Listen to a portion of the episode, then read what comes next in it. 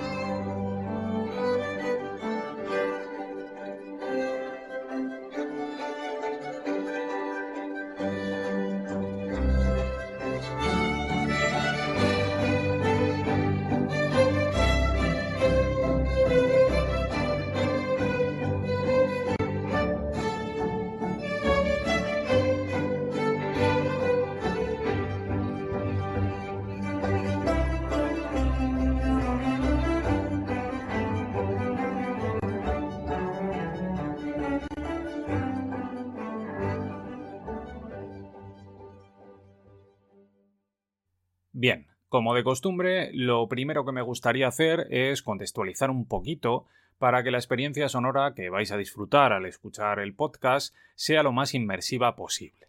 Y para hacer esto, vamos a viajar al pasado para recordar cuáles eran las películas que teníamos en cartelera en el año 2003, cuando se estrenó Master and Commander. Hablamos de títulos míticos como Kill Bill Volumen 1, Open Range, el último Samurai, Hulk, Love Actually, Daredevil, X-Men 2, Buscando a Nemo, Big Fish, Terminator 3, Dos Policías Rebeldes 2, La Prueba, El Cazador de Sueños, 21 gramos, Paycheck, Romeo debe morir, Underworld, Lágrimas del Sol, Italian Job, que es una película estupenda, Lara Croft, Tom Raider, La cuna de la vida, o Piratas del Caribe, La maldición de la perla negra. En la ceremonia de los Oscars de ese año, sin embargo, los títulos que más brillaron fueron los de Los in Translation, Cool Mountain, Mystic River, que es otra película estupenda, y sobre todo El Señor de los Anillos, El Retorno del Rey, que ese año ganó un total de 11 estatuillas, incluidas las de Mejor Película y Mejor Director, para Peter Jackson, consiguiendo además igualar el récord histórico que hasta ese momento tenían Ben Hur y Titanic. En lo que tiene que ver con la música, en el año 2003 tuvimos temazos de gente como Eminem, Black Eyed Peas, Jennifer López, Cristina Aguilera, Evanescence, Britney Spears, Justin Timberlake o Linkin Park. Sin embargo, puestos a elegir, hoy voy a poneros un pequeño fragmento del tema Rise and Fall de Craig David y Sting, que siempre me ha parecido un temazo espectacular. to please the fans. No autographs, no interviews, no pictures, endless demands. The that were clearly wrong. The types that seem to make me feel so right. But some things you may find can take over your life. Burn all my bridges, now I've run out of places. And there's nowhere left for me to turn. Been caught in compromising situations I should have learned from all those times I didn't walk away when I knew that it was best to go. It of my Sometimes in heart? life you feel the fight is over. Mm, yeah. over. And it seems as though the ride is on. The on the Superstar you wall. finally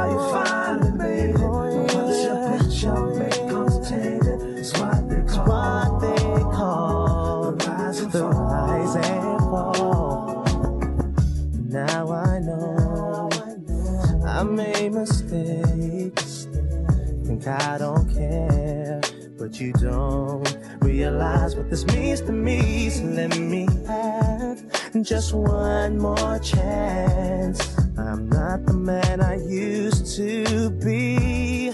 Used to be. Sometimes you feel the fight is over.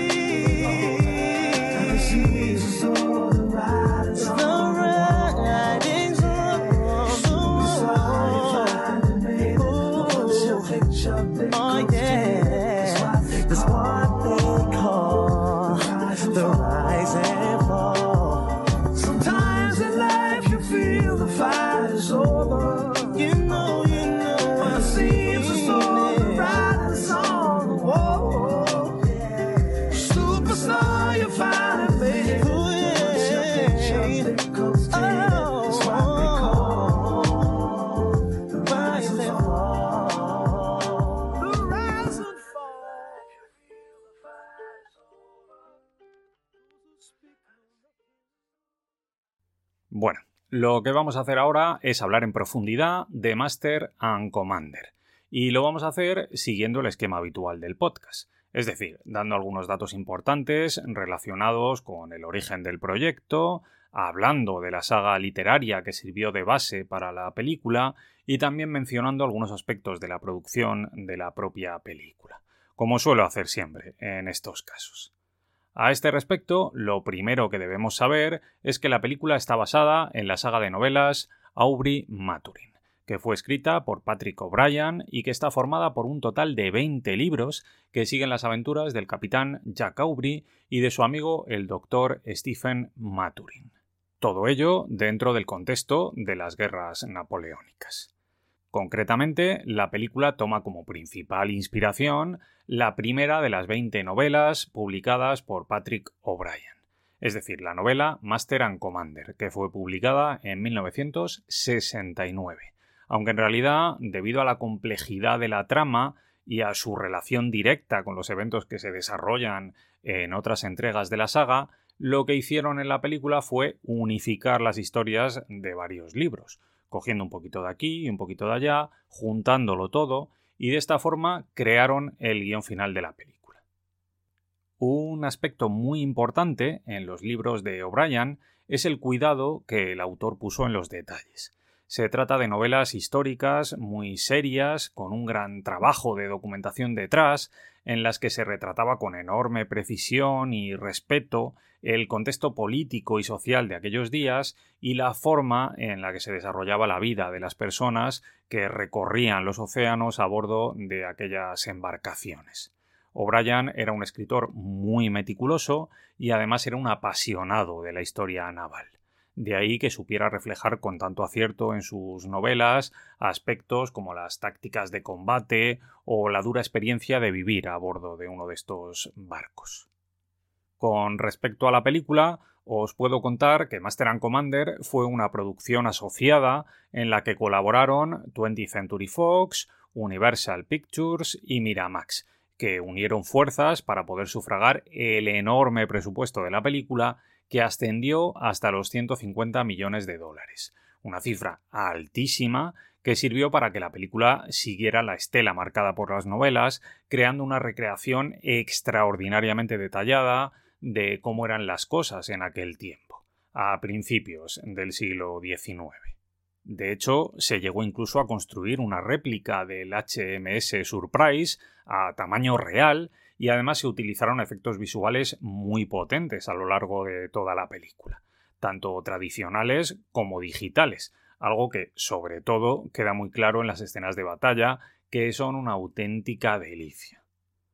Por otro lado, para la dirección de la peli se pensó en nombres de autores de primer nivel como Ridley Scott o Terence Malick. Dos directores veteranos que tenían una gran experiencia en películas épicas. No obstante, al final, el elegido para sentarse en la silla del director fue el también veterano Peter Weir, un directorazo que además ha sido siempre un apasionado de la historia y que se comprometió con la película de un modo poco habitual, esforzándose por mantener en todo momento una gran precisión histórica. Con respecto al reparto, bueno, pues como todos sabéis, finalmente los elegidos para protagonizar Master and Commander fueron Russell Crowe, que dio vida al capitán Jack Aubrey, y Paul Bettany, que hizo lo propio con el doctor Stephen Maturin. Sin embargo, durante la preproducción de la película se contemplaron otras opciones, como suele ocurrir en proyectos tan grandes como este. En lo referente al capitán Aubrey, se especuló con nombres como los de Mel Gibson o Hugh Jackman, y para el papel del doctor Maturin se consideraron a estrellas emergentes de la época como Jude Law o Ian Gruffudd.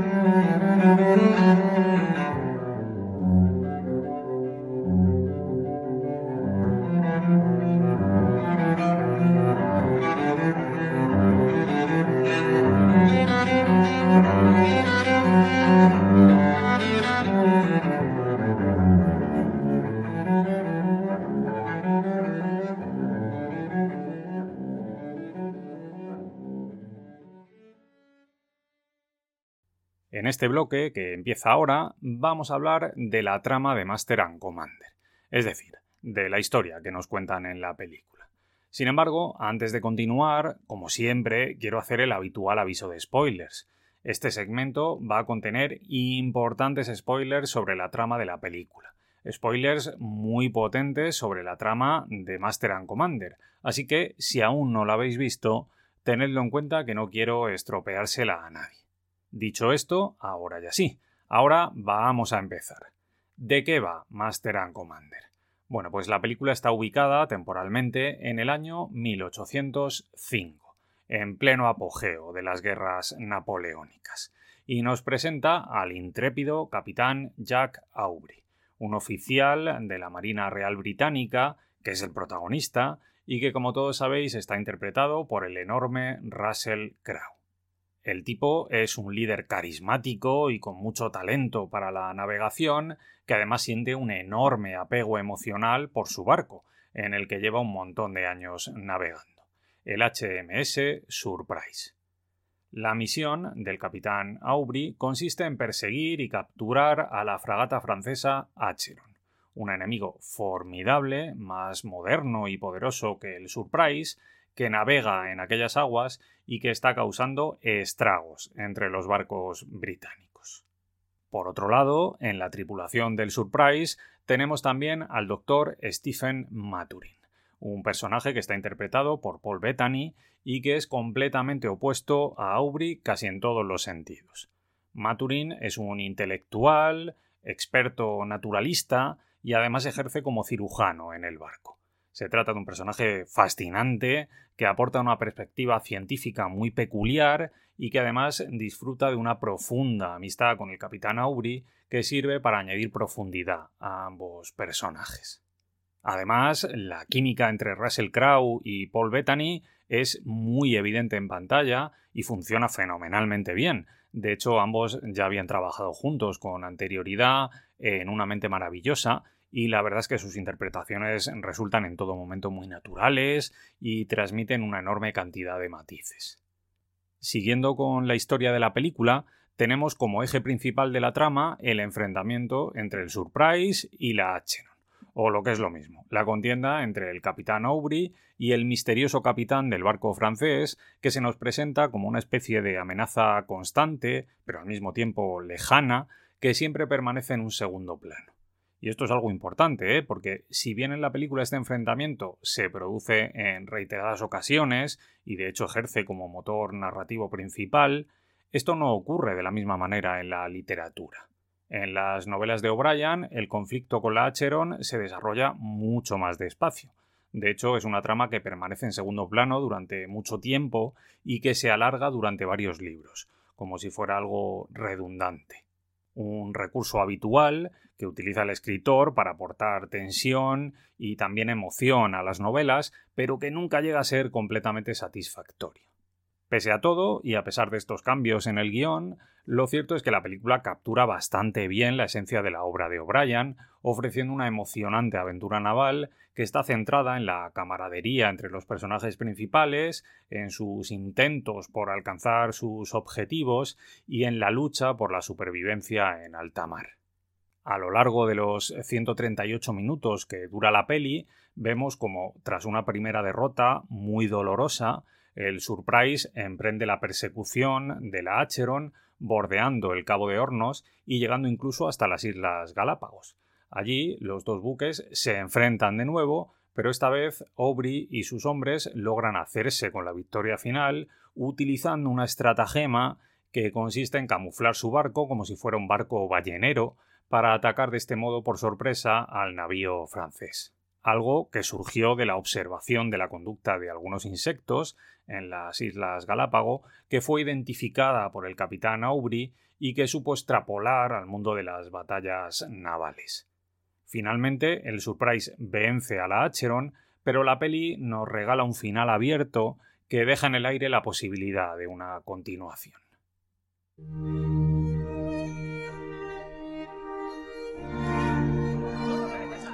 El señor Blakeney y yo hicimos un hallazgo muy interesante. ¿De veras?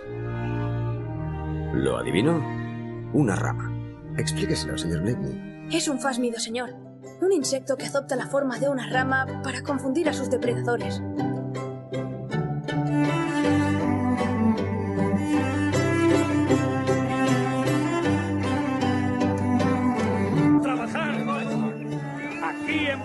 No servís para nada.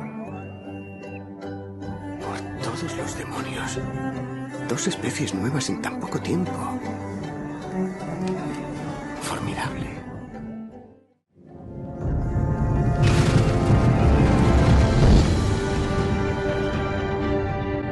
Su codicia será su perdición.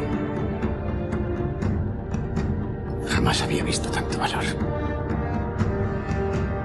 Al otro lado del mundo, este barco es nuestro hogar. Este barco es Inglaterra.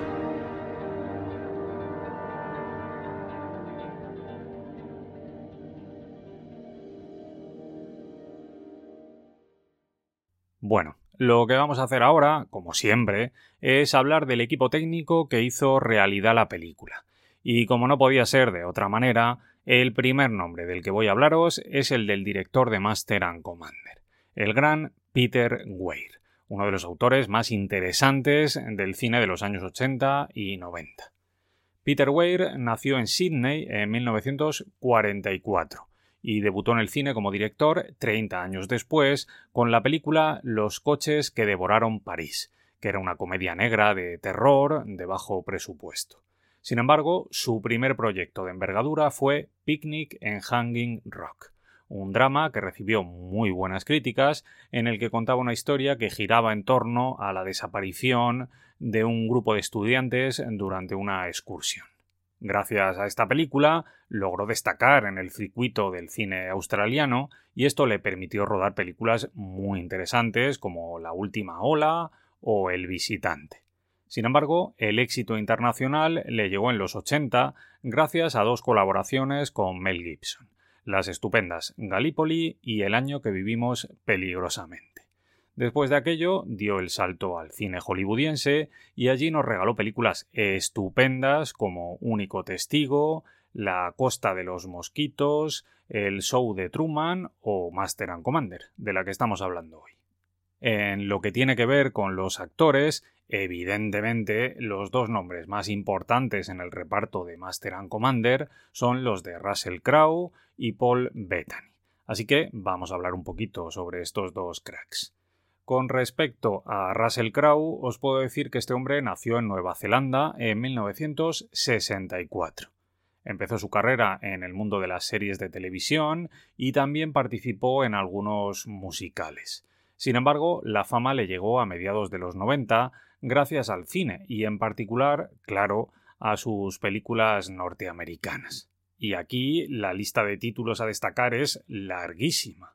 Virtuosity, Rápida y Mortal, Los Ángeles Confidencial, que a mí me parece una película impresionante, El Dilema, donde él está muy bien, Prueba de Vida, Gladiator, Una mente maravillosa, la propia Master and Commander, Cinderella Man, American Gangster, El tren de las 3 y 10, Red de Mentiras, La sombra del poder, Robin Hood, Los Miserables, El hombre de acero, Dos buenos tipos, La momia, Thor, Love and Thunder o El exorcista del Papa.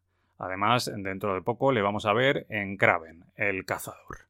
Russell Crowe ha ganado un premio Oscar, dos Globos de Oro y un BAFTA.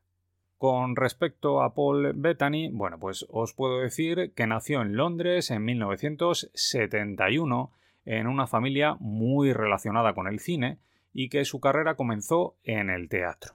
Después participó en algunas series de televisión y finalmente dio el salto al cine a mediados de los 90. Entre sus películas más importantes tenemos títulos como Destino de Caballero, Una mente maravillosa, El misterio de Wells, Master and Commander, Dogville, Wimbledon, Firewell, El Código da Vinci, Corazones de Tinta, Legión, Margin Call, El Sicario de Dios, Trascendence, Mordecai o Han Solo, una historia de Star Wars. Sin embargo, su papel más llamativo, claro, probablemente sea el que ha interpretado en el UCM, donde empezó dando vida a Jarvis, que era el asistente virtual de Tony Stark, y después se convirtió en Visión. Sin embargo, y esto yo creo que es digno de mención, hay un aspecto en la vida privada del amigo Paul Bettany que a mí me resulta particularmente llamativo. Y es que este hombre es el marido en la vida real de la bellísima e inigualable Jennifer Connelly, con quien contrajo matrimonio en 2003. Dicho esto, y una vez hemos hablado de los dos protagonistas, ahora toca mencionar a los actores secundarios. Y digo actores porque en este caso el elenco es íntegramente masculino. Entre los nombres más interesantes tenemos a David Trifal, a Billy Boyd, al que todos conocemos por su papel de Pippin en El Señor de los Anillos, a James Darcy y también a gente menos conocida como Max Pirkis, Lee Ingleby, Robert Pugh o Richard Maccabee.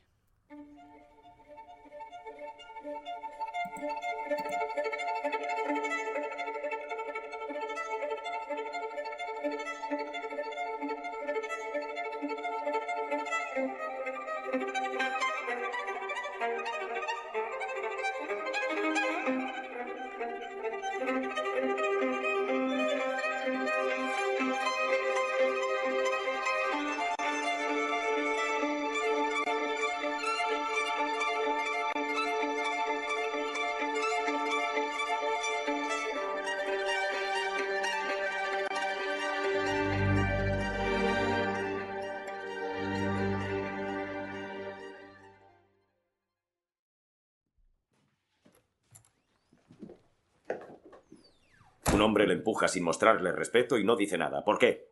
Pensaba hacerlo, señor, pero no hallé las palabras ¿No halló las palabras? Ese hombre se insubordinó. He intentado conocer a los hombres y ser cordial, pero la han tomado conmigo. Susurran cuando yo paso y me miran mal. Lo resolveré. Seré más duro a partir de ahora. No se debe entablar amistad con ellos. Te desprecian, te creen débil. Ni tampoco ser un tirano. No, señor. Lo siento mucho, señor. ¿Qué edad tiene? ¿26, 27? El viernes cumpliré 30. 30. Ha perdido su ascenso a teniente dos veces. Y no es usted un mal marino, tiene conocimientos. No puede ser guardia marina siempre. No, señor. Me esforzaré más, señor. Mire, Holm. Quieren autoridad, respeto. Busque eso en su interior. Y se ganará su respeto. Sin respeto, la disciplina salta por la borda. Sí, señor. Em, fuerza, re- respeto y disciplina. Ha sido un incidente desafortunado. Muy desafortunado. Eso es todo. Sí, señor. Bueno, pues estamos llegando al final y ya solo nos queda mencionar los últimos datos referentes a la película. A este respecto, os puedo decir que Master and Commander se estrenó en Estados Unidos el 14 de noviembre de 2003, mientras que en España tuvimos que esperar 15 días más para poder ver la peli, concretamente hasta el 30 de ese mismo mes. Master and Commander fue una enorme superproducción que tuvo un presupuesto de 150 millones de dólares, que contó con distribución de 20th Century Fox en Estados Unidos y de Universal Pictures en el resto del mundo. La película cosechó estupendas críticas y llegó a recibir 11 nominaciones a los premios Oscar, 11 nominaciones de los cuales solo ganó en dos categorías, concretamente en Mejor Edición de Sonido y en Mejor Fotografía, dos aspectos que la verdad es que en la película son una auténtica delicia. En lo referente al apartado comercial, bueno, pues Master and Commander logró una recaudación de 212 millones de dólares, una cifra muy potente, pero que aún así estuvo muy lejos de las expectativas. Digamos que con un presupuesto tan grande como el que tuvo la peli, una recaudación de poco más de 200 millones se quedó bastante corta. En cualquier caso, durante años se ha barajado la posibilidad de que se volviera a rodar una nueva aventura sobre las peripecias del capitán Aubrey y compañía, versionando otras de las novelas de Patrick O'Brien. Ya fuera de nuevo con Russell Crowe repitiendo en el papel, ya fuera en forma de reboot con otros actores implicados o de la forma que fuera. Sin embargo, de momento esto no ha ocurrido y al menos que yo sepa, no hay nada confirmado a este respecto para el futuro cercano. En lo que tiene que ver con mi opinión personal, bueno, pues yo tengo que decir que Master and Commander me parece un peliculón. Recuerdo que fui a verla al cine con mi mujer y que a mí me gustó muchísimo.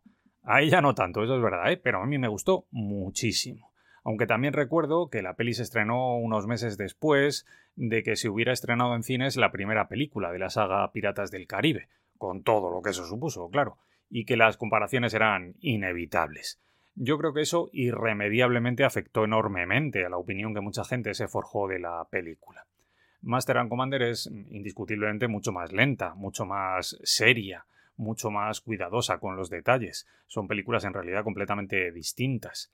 Piratas del Caribe es un tipo de película mucho más ligera, con un ritmo frenético, con escenas loquísimas y con una banda sonora animadísima y que no te deja respirar. Mientras que Master and Commander es un espectáculo mucho más sobrio que hay que disfrutar tranquilamente y sin prisa, deleitándose con los detalles. Y eso es algo que por desgracia no todo el mundo está dispuesto a hacer. Además, creo que el trabajo que hace Peter Weir en la dirección es asombroso, rodando una película bellísima, con brío y sabiendo respetar el espíritu realista de las novelas en las que está basada la película, transportándonos a los espectadores al tiempo de las guerras napoleónicas. Una época que, por otro lado, es interesantísima a nivel histórico y que además presenta enormes atractivos en el apartado visual. Y a esto, claro, hay que sumarle el trabajo increíble que hacen Russell Crowe y Paul Bettany, que están soberbios interpretando al capitán Jack Aubrey y al doctor Stephen Maturin. Como conclusión final, solo quiero decir que han pasado los años y Master and Commander se ha convertido en un referente indiscutible en el género de aventuras históricas y en un estándar de calidad y de excelencia en la recreación de este periodo histórico tan interesante. Y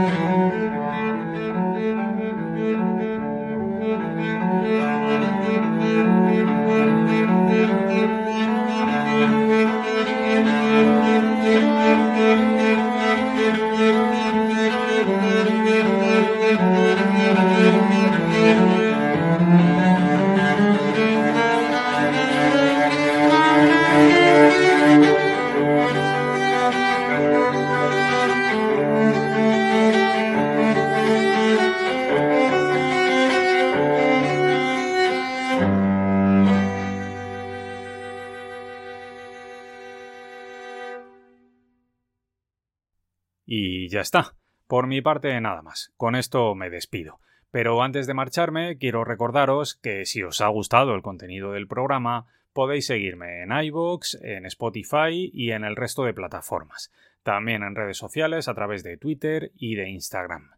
Y ya de paso, os recuerdo que está a la venta el libro De Spielberg a Marvel, un repaso por el mejor cine comercial de los últimos 50 años un libro que he publicado recientemente, que tiene un contenido que está muy relacionado con el del podcast y que yo creo que os puede gustar. Si os interesa, os dejo los enlaces de compra en la descripción del audio. Y ya está, nada más, no os doy más la chapa. Nos vemos muy pronto amigos. Un abrazo muy fuerte para todos.